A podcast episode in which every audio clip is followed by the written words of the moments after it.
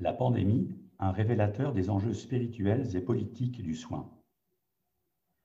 La pandémie de la Covid-19 a été et reste une épreuve selon les trois acceptions du terme. D'abord une expérience difficile qui ébranle la vie personnelle et collective, puis une révélation positive et bénéfique, selon l'acception photographique ancienne qui fait paraître le positif à partir d'un premier tirage négatif, et enfin une vérification des capacités et qualités par lesquelles il est possible non seulement de traverser les difficultés, mais aussi d'apprendre collectivement à vivre bien.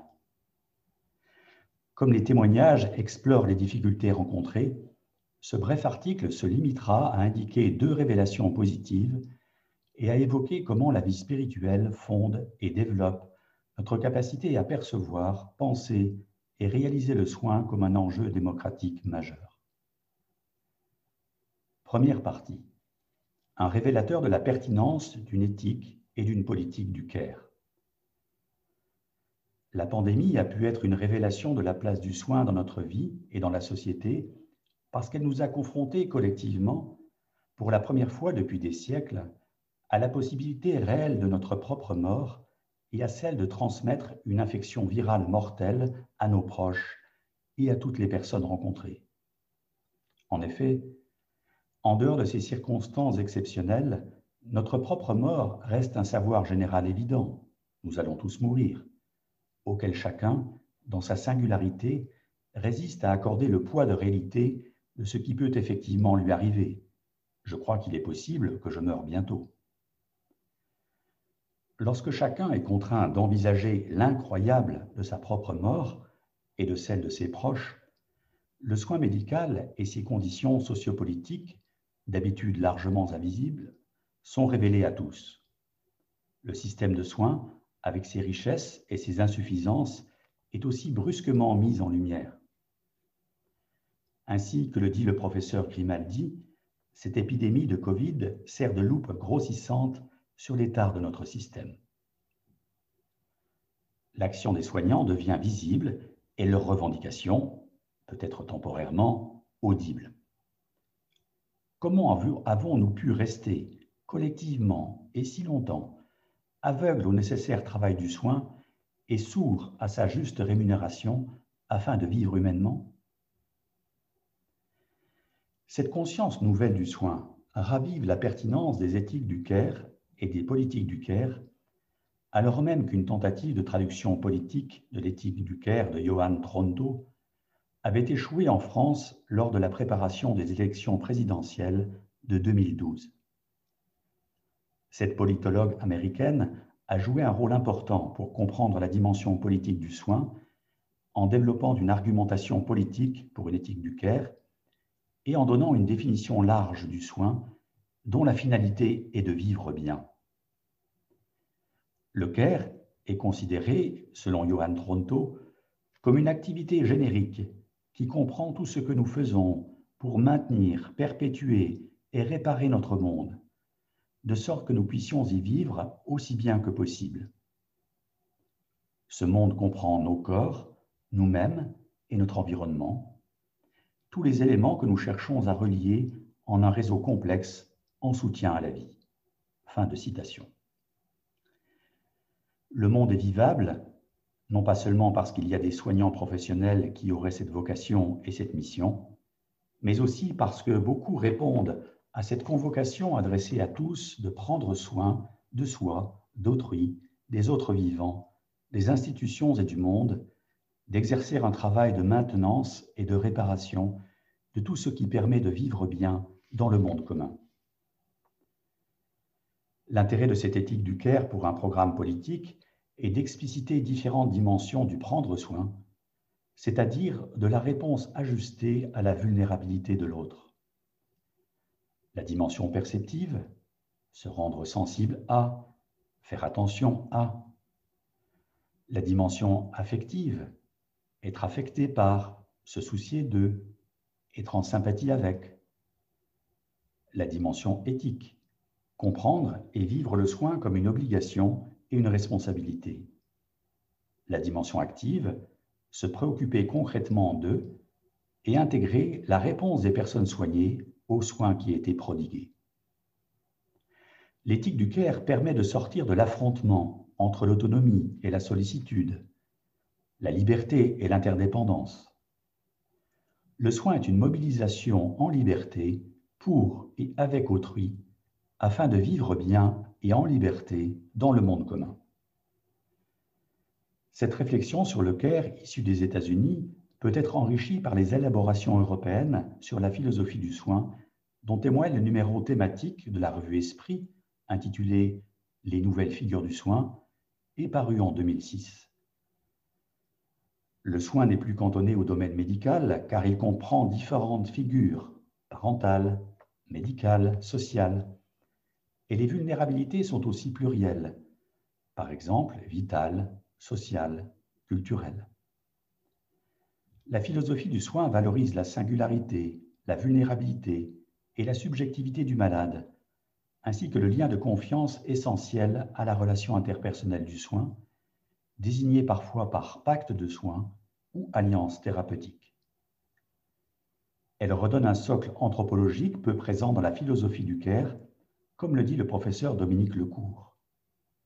Ce qui est en jeu, c'est la redécouverte du socle anthropologique sur lequel la médecine, toute médecine, fonde son humanité et son efficacité. Fin de citation. Qu'avons-nous donc redécouvert du socle anthropologique de la médecine et de la relation de soins? Deuxième partie.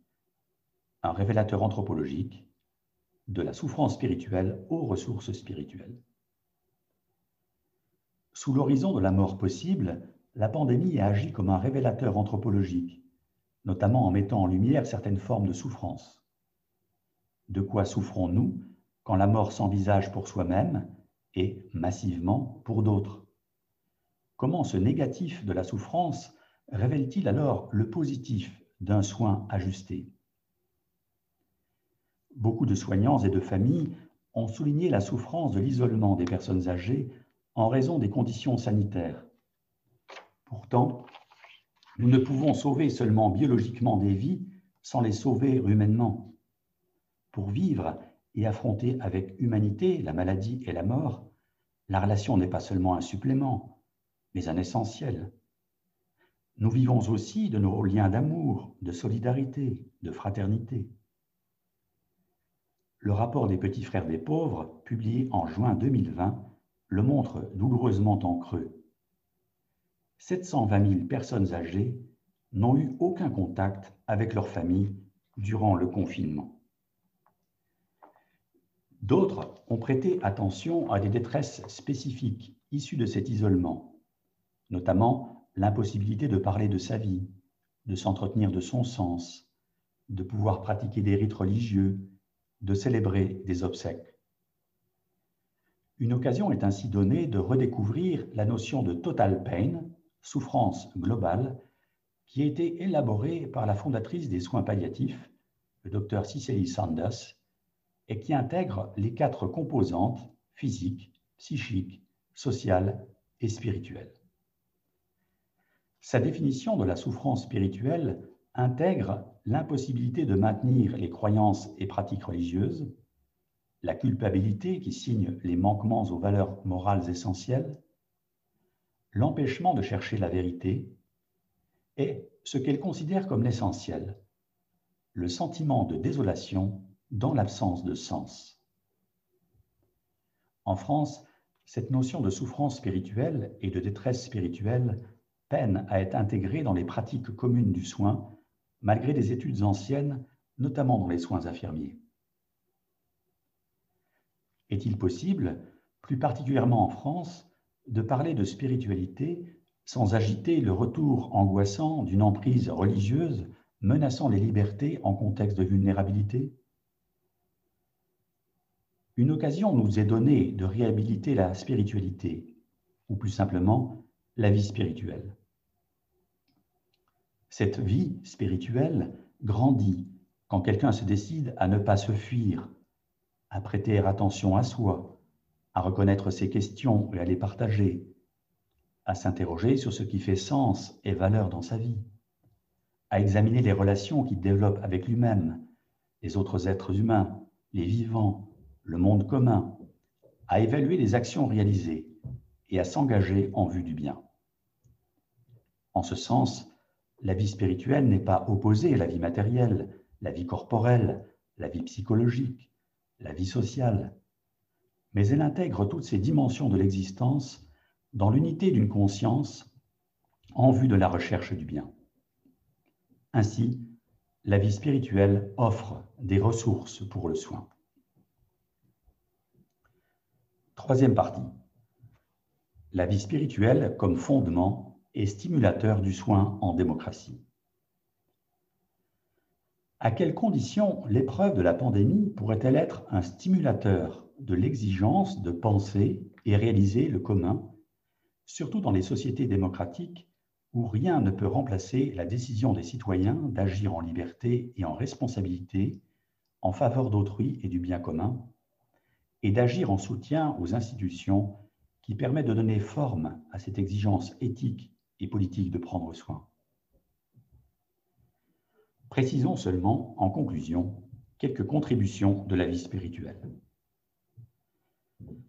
La vie spirituelle, en tant qu'elle est inséparablement attention à soi, à autrui, au vivant, au monde et à une forme de transcendance, est essentielle pour développer la première dimension nécessaire au CARE, la dimension perceptive, se rendre sensible à, faire attention à.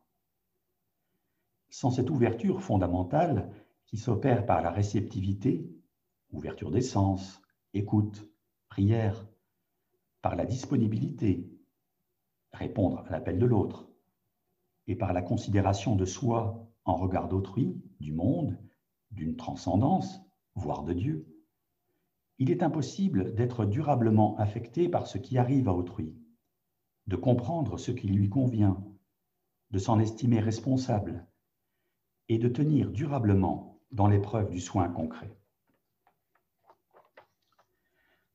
en percevant la dignité des personnes par-delà toutes les défigurations des handicaps, des maladies et des violences, l'attention caractéristique de la vie spirituelle peut aussi s'opposer à toutes les tentatives de réification des personnes, de réduction de leur complexité ou de leur subjectivité, au nom d'une efficacité sociale et politique visant à la seule préservation des vies biologiques.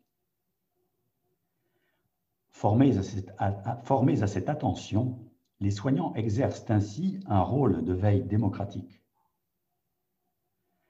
La prise en compte de la vie spirituelle contribue également à élargir la notion de santé sur laquelle sont fondés les programmes politiques. L'Organisation mondiale de la santé a repris la notion de détresse spirituelle et plus récemment celle de bien-être spirituel en parlant, je cite, d'un concept positif et complet de santé comme déterminant de la qualité de la vie qui recouvre également le bien-être mental et spirituel. Fin de citation. Si le terme spirituel n'est pas défini, il atteste cependant de la non-réduction du spirituel au psychologique en dégageant l'horizon du sens. Enfin, la vie spirituelle est nourrie de traditions, par exemple celle des congrégations hospitalières, de récits, notamment tous les récits des médecins, infirmières, aides-soignantes, aumôniers, et de paraboles, notamment celle du bon samaritain, qui contribuent à nourrir un imaginaire de l'engagement dans le soin et à affiner les pratiques du soin.